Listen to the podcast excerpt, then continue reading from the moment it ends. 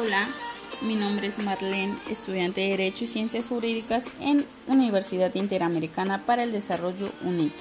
Este contenido corresponde a la materia de Derecho Civil, Personas y Familia. Bueno, sean bienvenidos a este nuevo podcast donde hablaremos de lo que es la tutela y sus tipos, las obligaciones de tutela y lo que es el patrimonio de familia. Ya comenzamos. Bueno, empecemos con lo que es la tutela. ¿Qué es la tutela? Bueno, en sí esta la podemos abreviar en dos simples palabras, cuidar y proteger. Dentro de ello, al tutor le corresponde proteger aquellos intereses del pupilo, ya sean personales o patrimoniales.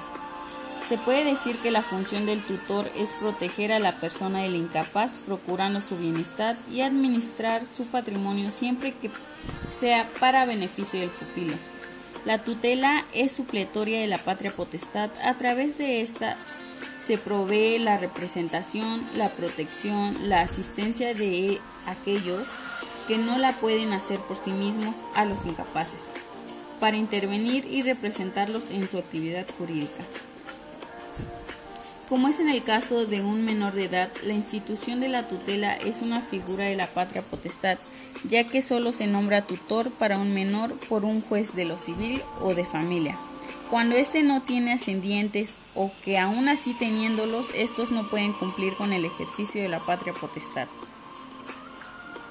En la tutela se encuentran los sujetos a ella y los que la ejercen. Aquellos que están sujetos a la tutela son los menores de edad y aquellos mayores de edad que por causa de enfermedad reversible o irreversible por estado particular de discapacidad física, sensorial, intelectual, emocional, mental o varias de las anteriores no puedan gobernarse, obligarse o manifestar su voluntad por sí mismos. Los que la ejercen pueden ser las personas físicas que ejerzan el cargo de tutor de tres personas incapaces o las personas morales que sin fines de lucro el fin sea la protección y atención de las personas con alguna discapacidad.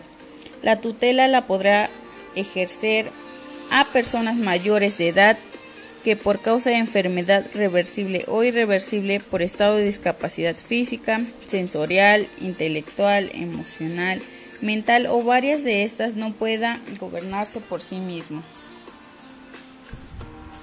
Bueno, dejando en claro esto, pasaremos a hablar de los tipos de tutela. Tenemos cuatro tipos de tutela. Empecemos con lo que es la tutela testamentaria. En este caso, los padres designan tutor por testamento.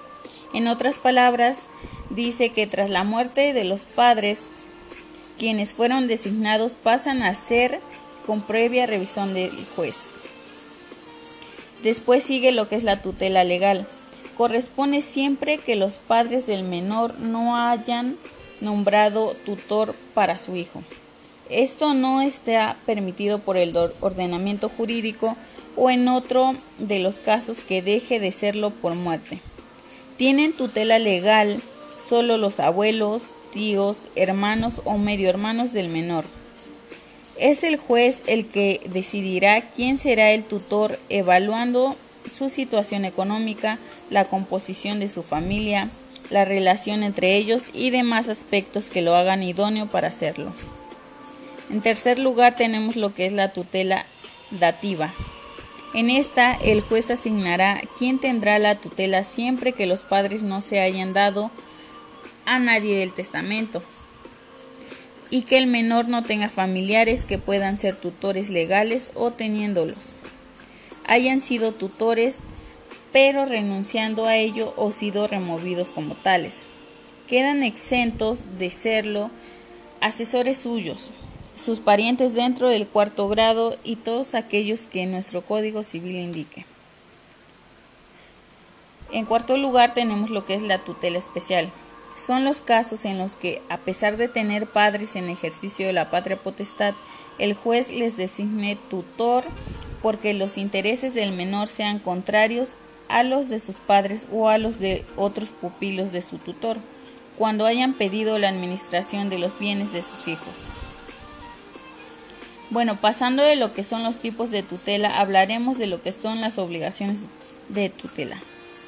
Se plantea que como queda en manos del tutor la administración de los bienes, éste tiene control por parte del Ministerio de Menores, que podrá pedir en cualquier momento que se le den detalles de la administración para que se compruebe que no lo perjudicará y autorización para determinados actos como la enajenación de algún bien del pupilo, renunciar a sus derechos, cobrar sus créditos sin autorización previa, intentarlo en alguna institución mental o educativa. Sus deberes serán alimentarlo, vivir con él, educarlo, enviarlo al colegio, hacer un inventario de sus bienes, rendir cuentas de los gastos que se hacen y, y respaldarlas con facturas o la documentación que lo acredite. Se le pagará por lo que invierta en él, puede ser en vestimenta, útiles, juguetes, entre otros. En el caso de que quede huérfano y los parientes no avisen a las autoridades, estos perderán el derecho a tutela. Para que el tutor pueda comenzar a actuar como tal, debe primero inscribirse en el registro de tutelas. La función de este finaliza cuando muere. Es removido por no haber cumplido con algunas de las obligaciones que se le asigna o cae en incapacidad cuando renuncia o el menor cumple los 18 años de edad. Por último, les hablaremos sobre el patrimonio de familia.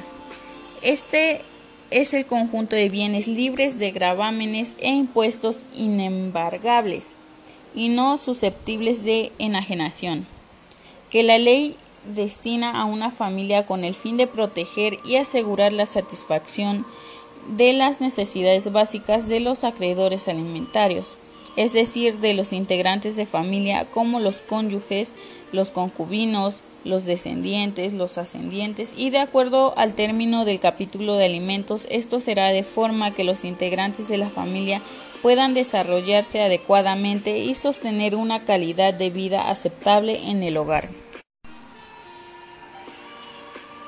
Bueno, esto ha sido todo por este podcast. Espero y sea de su agrado. Muchísimas gracias.